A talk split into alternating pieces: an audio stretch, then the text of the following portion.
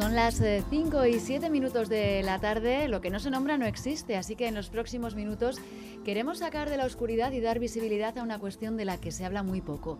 Sabemos que el cáncer es una enfermedad que causa numerosos cambios físicos, emocionales y sociales, pero algunos cánceres traen también consigo Cambios sexuales. Es ese elefante en la habitación que nadie quiere mencionar. Ocurre con el cáncer de próstata.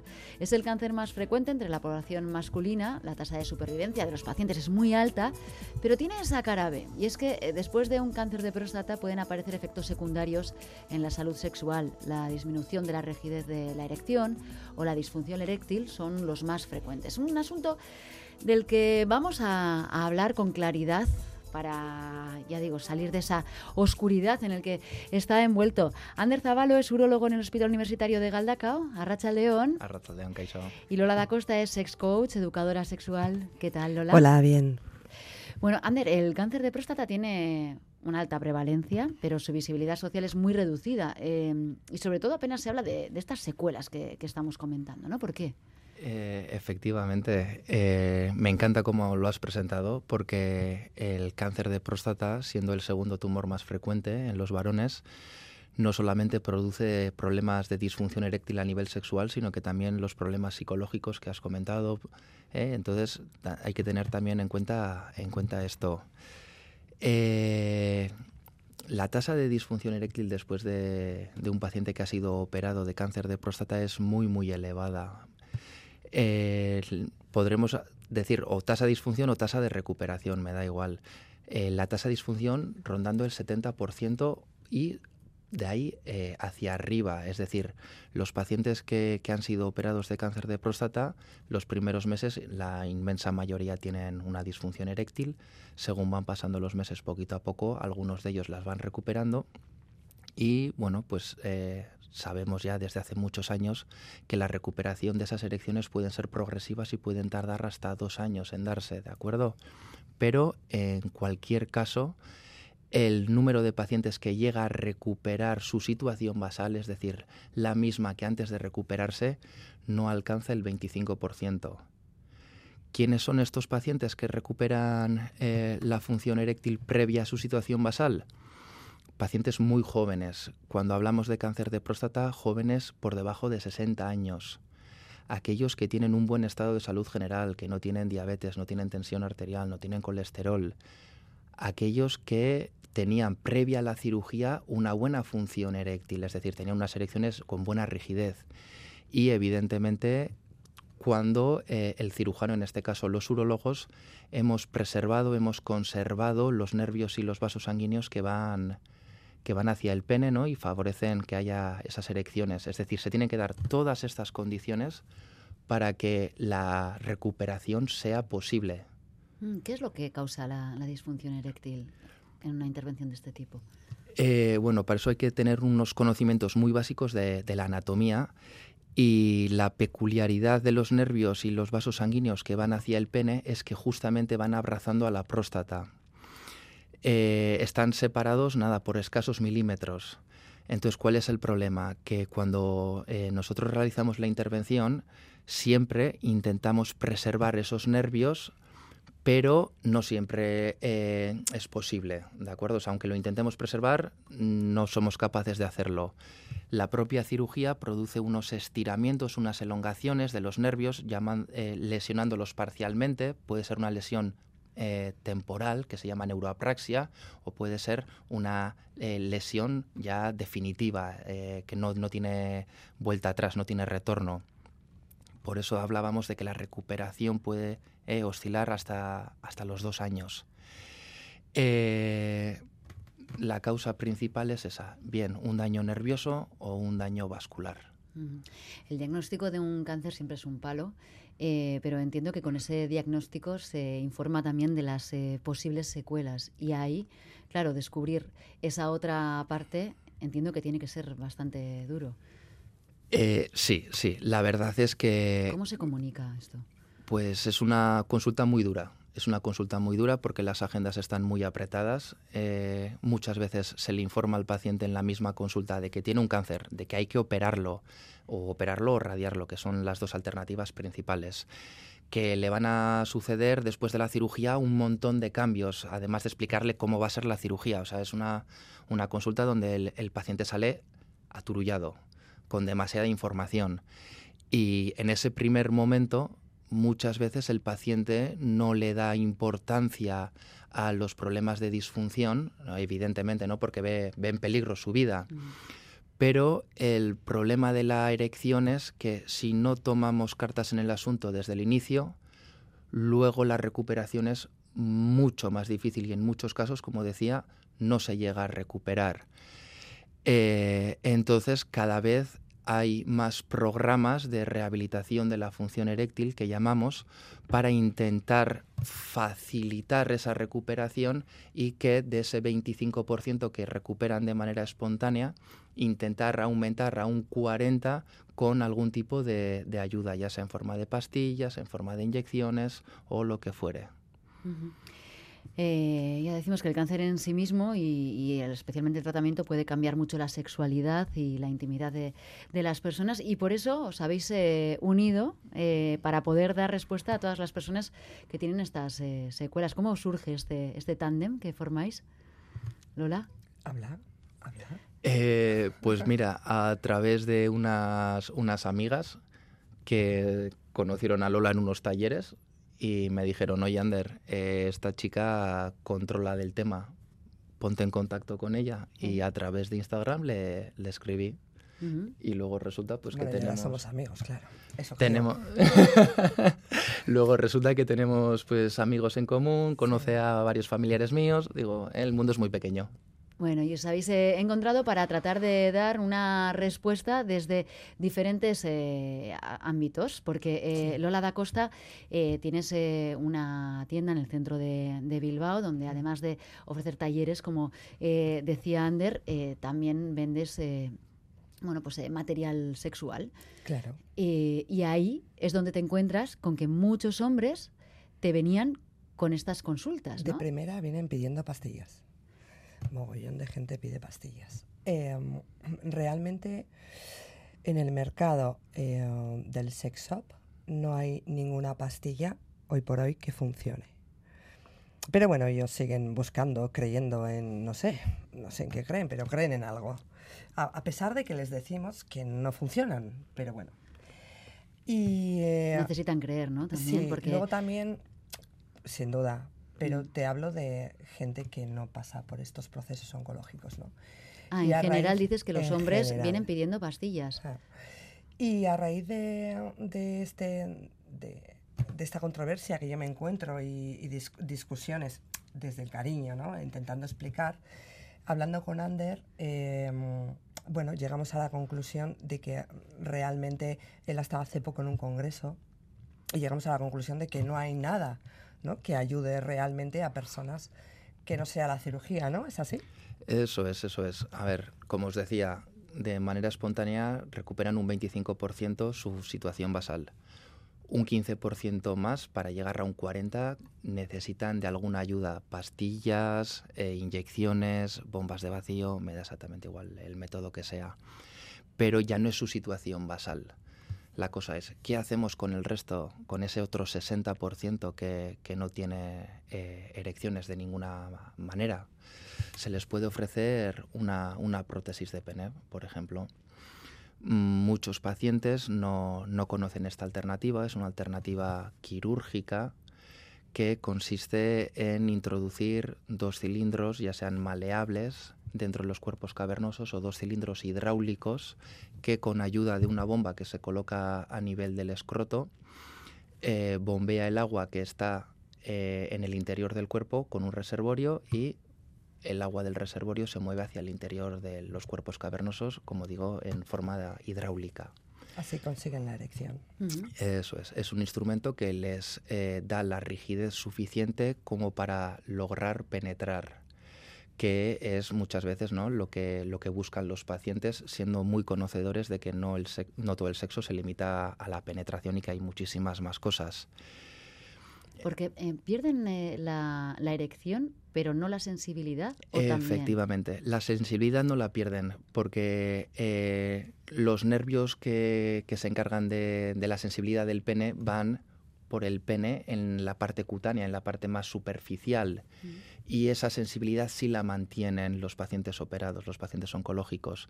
Y cuando nosotros colocamos este tipo de dispositivos, estas prótesis, los nervios los seguimos preservando. Entonces eh, siguen, siguen teniendo la, la sensación. Es una sensación diferente. Se le advierte al paciente de que tiene que volver a aprender a tener relaciones porque no es lo mismo una erección natural que una erección mecánica pero eh, sí sienten. Eyacular no, porque al quitarles la próstata y las vesículas seminales no van a eyacular, pero eh, bueno, pues es una opción muy válida que muchos pacientes no, no conocen.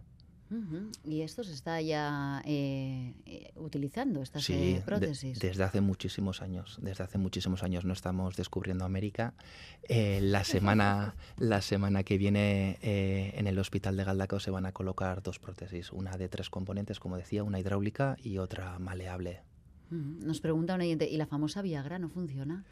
Uh, para, los, para los pacientes oncológicos, pues es muy difícil porque por desgracia muchas veces las lesiones nerviosas y vasculares son tan grandes que eh, la Viagra se queda corta. La Viagra va muy bien para un perfil de paciente concreto, pero muchas veces los pacientes oncológicos sufren mucho ¿eh? y, la, Viagra, el sildenafilo, eh, se queda muy corto, muy corto, por desgracia. Decías que temazo, Lola.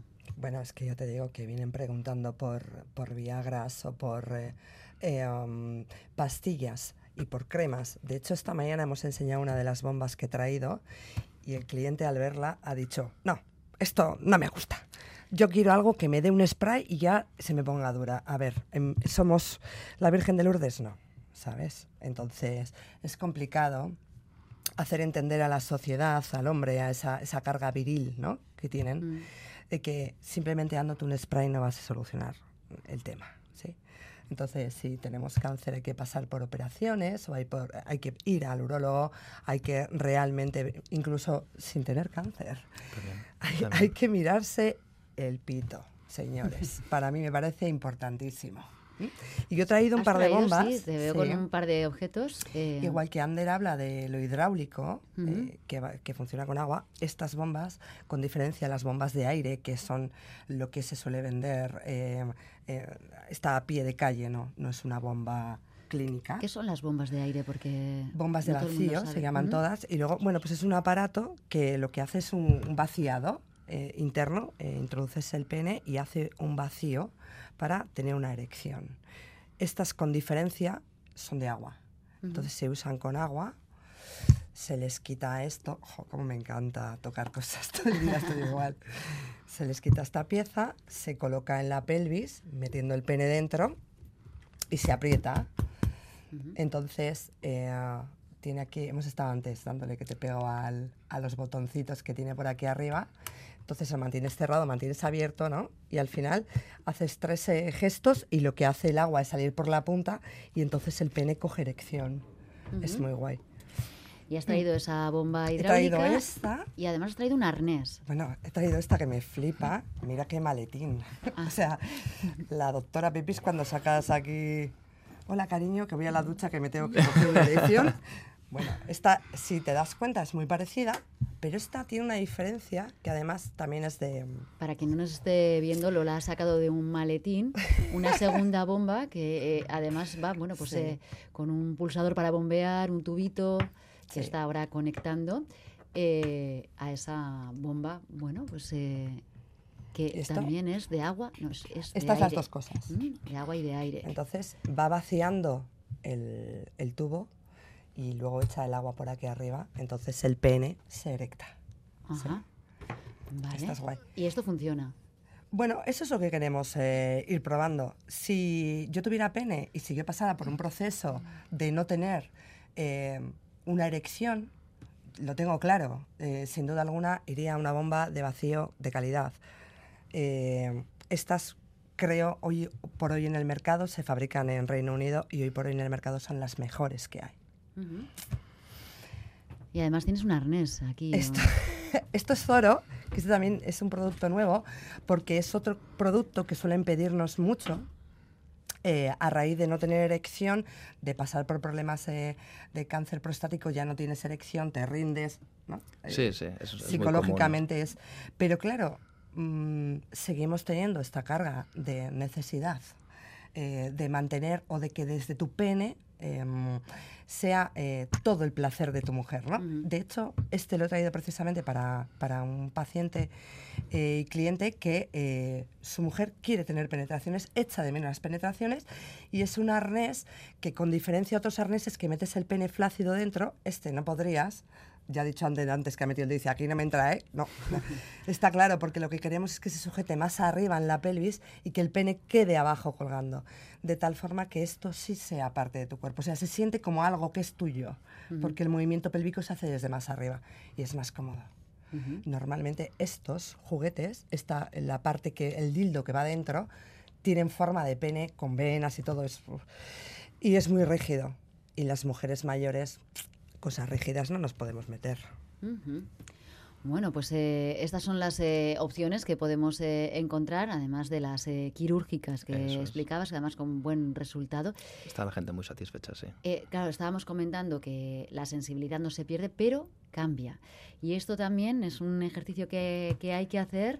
No sé si eh, con terapia, si el urólogo llega hasta cierto punto y a partir de ahí hay que hacer otro tipo de trabajo, porque no sé, los orgasmos serán diferentes. Efectivamente, los orgasmos también cambian. ¿eh? Como hemos dicho al principio, cambia muchísimo el tema de sexual ¿eh? de, Quizás los aclaremos una cosa muy importante, que es el orgasmo y que es la eyaculación porque quizás muchas personas que nos están oyendo piensan que es lo mismo. No, el, a ver, el orgasmo es algo eh, químico, vamos a decir, algo eh, sentimental, ¿no? De, la sensación, mientras que la eyaculación es algo puramente físico, la expulsión de semen. Muchas veces van de la mano el orgasmo y el eyaculado, pero no tiene por qué ser así. Uno puede tener un orgasmo sin eyacular y uno puede eyacular sin tener un orgasmo. Los pacientes de cáncer de próstata tienen orgasmos, eso es así, pero no eyaculan, ya hemos dicho, porque se les quita la próstata y la vesícula seminal. Entonces, sí, sí, tienen, tienen que realizar un proceso de aprendizaje. Nosotros les apoyamos en todo lo que podemos.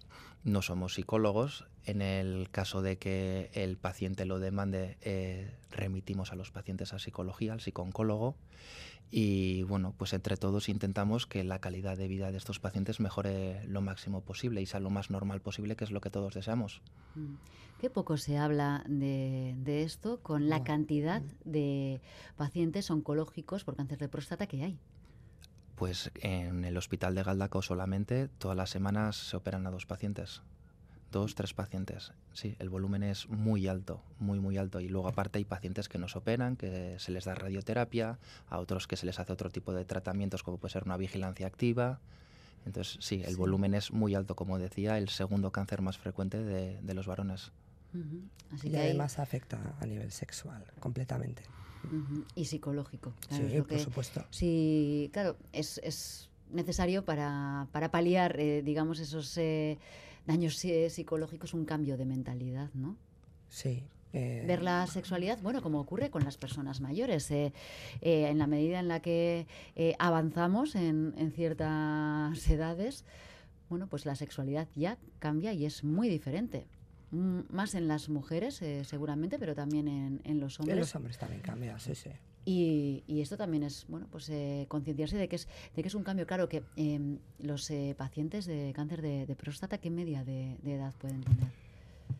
Eh, la media, pues cada vez los vemos más jóvenes. Es que ese es el problema que tenemos con las tecnologías más avanzadas que hay, con el screening que hacemos no protocolario, no porque no está hecho por protocolo, pero cada vez se detectan PSAs a gente más, más joven, se les pide. Y eso hace que gente con 50, 40 y muchos años eh, ya tengamos eh, diagnósticos de cáncer de próstata. La edad media, ¿cuánto puede ser? Pues no sé, 60, 65 puede ser, fácilmente. Un par de consultas de los oyentes. Eh, dicen, sería interesante hablar también de la fisioterapia perineal. Sin duda. Gran ayuda. Necesario trabajar el músculo eh, pubococigio eh, que va a afectar inevitablemente al músculo cremaster y va a ayudar, pero creo que eso sí entraría dentro de no, no pasar por un proceso oncológico ni por una operación. Es que son dos temas distintos. Un hombre operado, Ander, puede pasar por, eh, hace ejercicios de Kegel, eh, no son ejercicios de Kegel como tal, mm. pero todo aquel paciente que va a ser operado de cáncer de próstata va a rehabilitación del suelo pélvico no para eh, mejorar la función eréctil, sino que para mejorar, reforzar esa musculatura y intentar que en la segunda complicación más frecuente de esta cirugía, que es la incontinencia, sea eh, pues la menor posible o incluso no tenga pérdidas de orina. Va enfocada hacia esa segunda complicación, la, incontinencia. Eh, otra pregunta, ¿sin próstata puede un hombre llegar al orgasmo por vía anal? Sí, por supuesto lo que decíamos, el orgasmo es algo el químico. Orgasmo se da en el cerebro. Sin problemas podría hacerlo. Y sin vianal también tocándole las orejas, si quisiésemos. Sin duda. Si a la persona le gusta que le toquen las orejas, podría hacerlo, sí. Ahí estamos diferenciando lo que es la eyaculación del orgasmo.